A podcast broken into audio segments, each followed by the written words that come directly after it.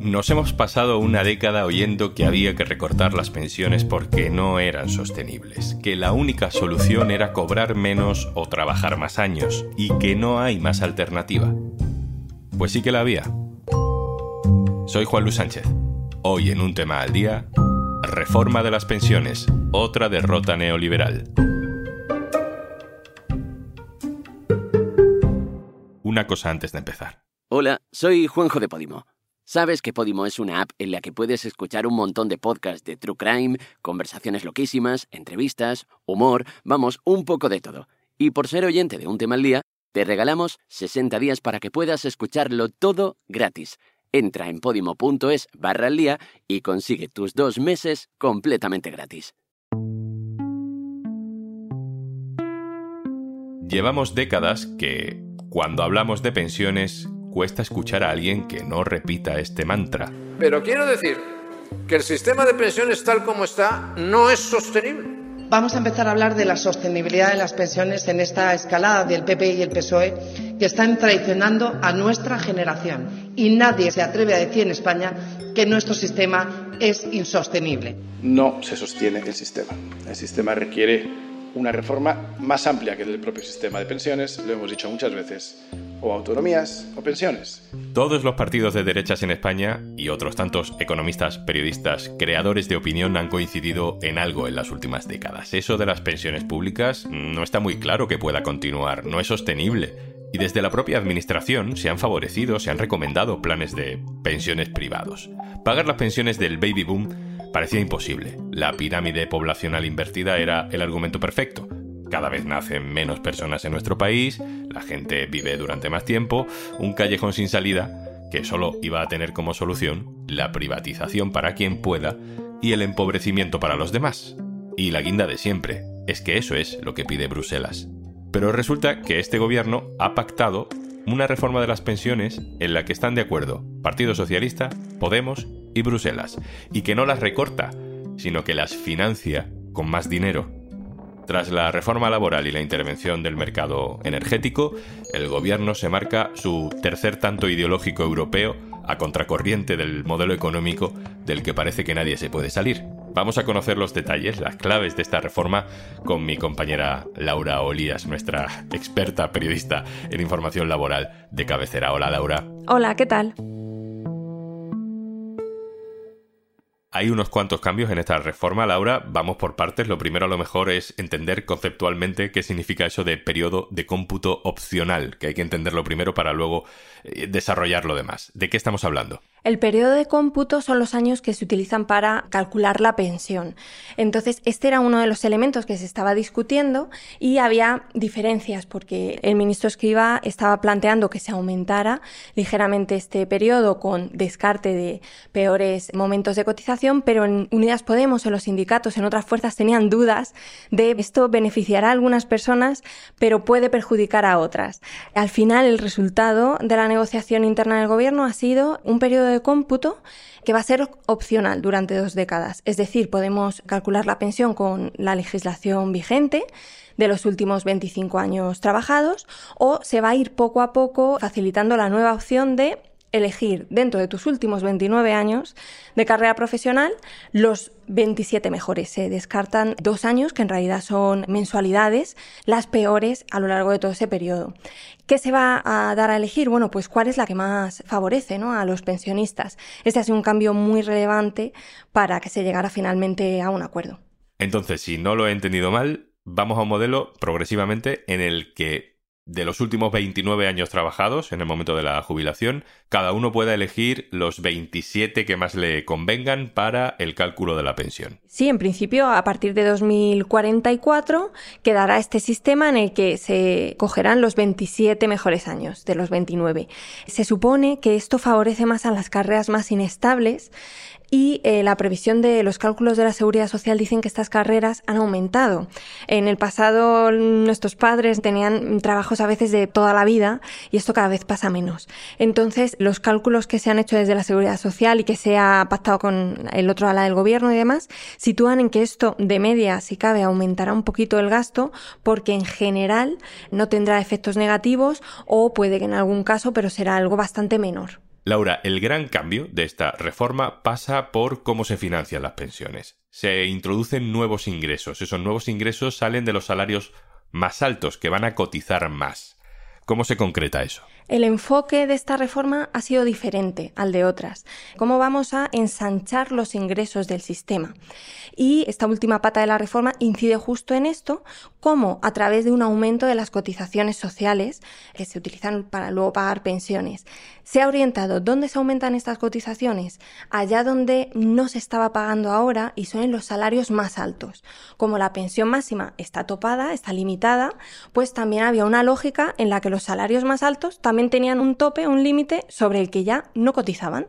Esta es la base máxima de cotización y a partir de esta, que ahora mismo son unos 4.500 euros brutos al mes, un salario de 4.500 euros brutos al mes, no cotiza. Bueno, pues lo que se ha hecho es decir, vamos a incrementar los ingresos con estos trabajadores, que estos salarios altos coticen se va a hacer muy poco a poco. Es un aumento de las cotizaciones a este colectivo en los próximos años, décadas. Y también se habla de una cuota de solidaridad. Mm, ¿En qué consiste? La cuota de solidaridad incide en los salarios muy elevados. Estábamos diciendo que íbamos a subir poco a poco esta base máxima de cotización, ¿no? Lo que cotizan los salarios más altos, pero siempre va a estar un poco limitado porque luego la pensión máxima también lo está. Esta cuota de solidaridad es un aporte de los que están por encima de la base máxima. Ahora mismo, si lo imagináramos, pues quien gane más de 4.500 euros brutos al mes.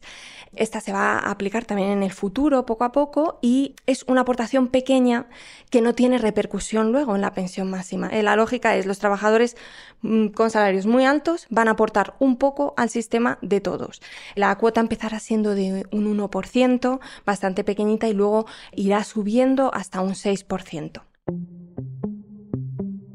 Y por volver a intentar aclarar dudas, ¿Van a subir o no van a subir las pensiones? ¿Lo van a hacer todas las pensiones? ¿Todas de la misma forma? Todas las pensiones van a subir cada año, en principio con el IPC, que era un elemento fundamental de la primera pata de la reforma, y de hecho este cierre intenta garantizar el pago de esta situación. Además de esa revalorización anual con el IPC, que van a tener todas las pensiones, este último cierre de la reforma tiene dos cuestiones importantes. Por un lado, se garantiza expresamente que la pensión máxima también va a aumentar con el IPC, que hemos visto, por ejemplo, en esta crisis de inflación, cómo se ponía en duda en algunas ocasiones que los que ganan más, eh, la pensión más alta, suban igual. Pues se garantiza que va a subir con el IPC y además con las pensiones mínimas hay un esfuerzo extra, porque estas pensiones durante los próximos años mejoren. Son las pensiones más bajas del sistema, tanto las pensiones mínimas como las no contributivas, se pone un poco con la misma lógica del salario mínimo, que hicimos una senda hasta llegar a una meta, pues en este acuerdo de pensiones ocurre lo mismo. Eh, todos son previsiones ¿no? para mejorar estas pensiones más de lo que estaba previsto. Este nuevo sistema, Laura, beneficia especialmente a muchas mujeres que a lo largo de su trayectoria laboral han tenido que dejar de trabajar, que tienen menos años cotizados, ¿no? ¿Qué medidas específicas hay para ellas? En primer lugar, por la subida de las pensiones mínimas y no contributivas, donde hay muchísimas mujeres. Por lo tanto, mejorar estas cuantías supone que va a haber mejores pensiones para las mujeres y se prevé que reduzca la brecha de género, que a día de hoy entre lo que la pensión media de los hombres y la pensión media de las mujeres excede el 30%, es muy alta. Además, hay medidas específicas. Hay una subida del complemento contra la brecha de género de las pensiones, que antiguamente se llamaba complemento de maternidad. Lo aprobó Rajoy hoy, luego la justicia europea lo inventó, entonces ahora tenemos un complemento contra la brecha de género. Va a aumentar, se compromete también este acuerdo a aumentarlo un 10% en los próximos dos años y, también tendrá su efecto, claro. Y luego hay otra medida específica para mujeres, que es bonificar más lagunas, vacíos profesionales ¿no? en la carrera de, de las mujeres que muchas veces está interrumpida por los cuidados. Y en ese sentido se aumenta lo que la seguridad social te garantiza ¿no? en estos años de vacío. Y con esta reforma encima de la mesa, ¿qué posición tienen la patronal, los sindicatos? ¿Cómo está el ambiente? El acuerdo va a salir adelante con los sindicatos y sin los empresarios, porque los empresarios desde el primer momento prácticamente no han estado muy por la labor de negociar este cierre de, de la reforma que se veía que estaba orientado a incrementar ingresos, no a recortes, y que además salía precisamente del bolsillo de las empresas. Es verdad que las empresas seguramente las más grandes, sean más competitivas, que son las que abonan los salarios más altos, se han mostrado muy en contra de hecho del último borrador y no va a salir con ellas. Los sindicatos han hecho un gran esfuerzo, la verdad, negociador en todo este proceso. Así que bueno, es un acuerdo que les favorece porque también ellos llevaban mucho tiempo diciendo, al igual que la izquierda parlamentaria, que las reformas de pensiones tenían una posibilidad muy grande en el lado de los ingresos. Y es al final lo que se ha hecho. Laura Olías, compañera del diario.es.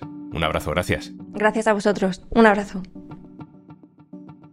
Ignacio Escolar, director del diario.es, hola. ¿Qué tal? Buenas. Te quería pedir tu análisis político sobre esta noticia porque tiene mucho trasfondo también ideológico, ¿no? Ha caído otro dogma neoliberal. Las pensiones no se podían financiar de otra manera y de pronto tenemos instrumentos nuevos. ¿Qué valor político tiene para el gobierno haber conseguido eh, que incluso Bruselas dé el visto bueno a algo así? Es una victoria muy relevante para el gobierno por muchos motivos. El primero porque es la primera gran reforma de las pensiones en Europa que se hace por la vía de los ingresos y no por la vía del gasto. Hasta ahora todos los ajustes que se estaban haciendo en los sistemas de pensiones para compensar la llegada del baby boom y solucionar el problema de sostenibilidad de las pensiones era siempre con recortes. Lo estamos viendo en Francia, donde por ejemplo están planteando un aumento en la edad de jubilación. Es muy relevante porque se ha generado un modelo que permite demostrar que hay otra vía, que no solamente se pueden cuadrar las cuentas por la vía de recortar prestaciones a los jubilados y a los futuros jubilados. Además de lo que tiene que ver con las pensiones, veníamos de una semana muy complicada por las discusiones dentro del gobierno de coalición sobre el 8M, sobre la ley del solo sí es sí. Esto, sacarlo adelante en esta semana es muy complicado y, bueno, le da otro tono, ¿no? A la coalición. La vía que ha utilizado el gobierno para cerrar los problemas internos provocados por la reforma del solo sí es sí ha sido acelerar con las pensiones, que era algo que ya estaba en marcha y que estaba previsto que surgiera en cualquier momento, y también acelerar con la ley de la vivienda, que probablemente en las próximas semanas tenga novedades. Es una manera de demostrar que el gobierno sigue vivo, que el gobierno sigue unido para muchas de las cuestiones importantes y que además puede hacer cosas diferentes a las que han hecho los demás gobiernos. Piensa que esta reforma de las pensiones se une a una reforma laboral que por primera vez también recupera derechos para los trabajadores, se une a todo el modelo de ERTE durante la pandemia, que fue especialmente beneficioso para los trabajadores, se une a las subidas del ingreso mínimo vital, se une a las subidas del salario mínimo, se une a un montón de medidas que demuestran que se puede gobernar en lo económico y gestionar en lo económico de otra manera que no es ajustar las cuentas públicas recortando prestaciones al estado del bienestar, sino justo al contrario. Yo creo que para el gobierno ha sido un balón de oxígeno importante, también porque es esta Europa a la que el PP recurría como una madrastra que iba a castigar al gobierno quien le da un aldabonazo.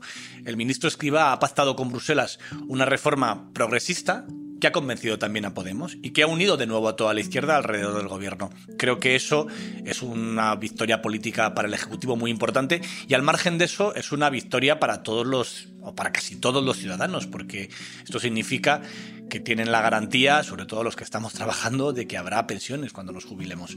Creo que es una buena noticia para cualquiera con sensibilidad de izquierdas. Ignacio Escolar, director del diario.es. Muchas gracias, un abrazo. Gracias, Juanlu.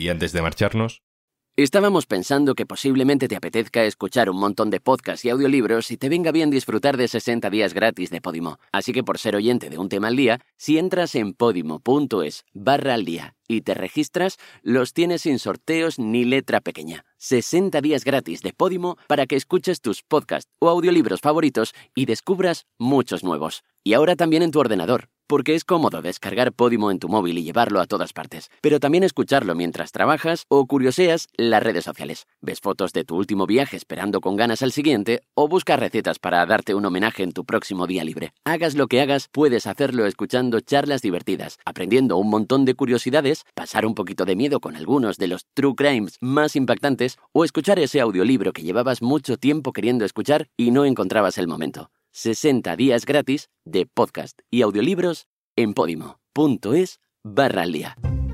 Esto es un tema al día, el podcast del diario.es. Si te gusta lo que hacemos, necesitamos tu apoyo. Hazte socio, hazte socia en el diario.es barra socio. Este podcast lo producen Carmen Ibáñez, Marcos García Santonja e Izaskun Pérez. El montaje es de Pedro Nogales. Yo soy Juan Luis Sánchez. Mañana, otro tema.